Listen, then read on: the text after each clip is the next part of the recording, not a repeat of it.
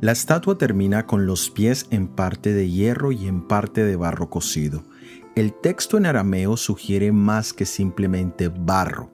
La palabra es chasaf, que traduce arcilla moldeada o losa de barro, es decir, que habla de un proceso muy particular para la forma y el proceso de estar junto con el hierro.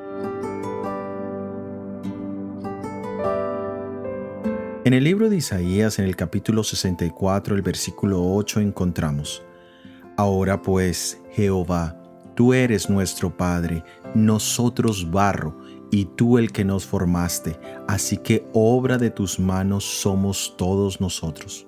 Esta es parte de una oración del profeta Isaías. Él reconoce la misericordia de Dios y hace confesión de la corrupción natural de nuestros corazones también nos ilustra como barro, pero esto no solo se refiere a nuestra composición química, sino a nuestra mortalidad y limitación.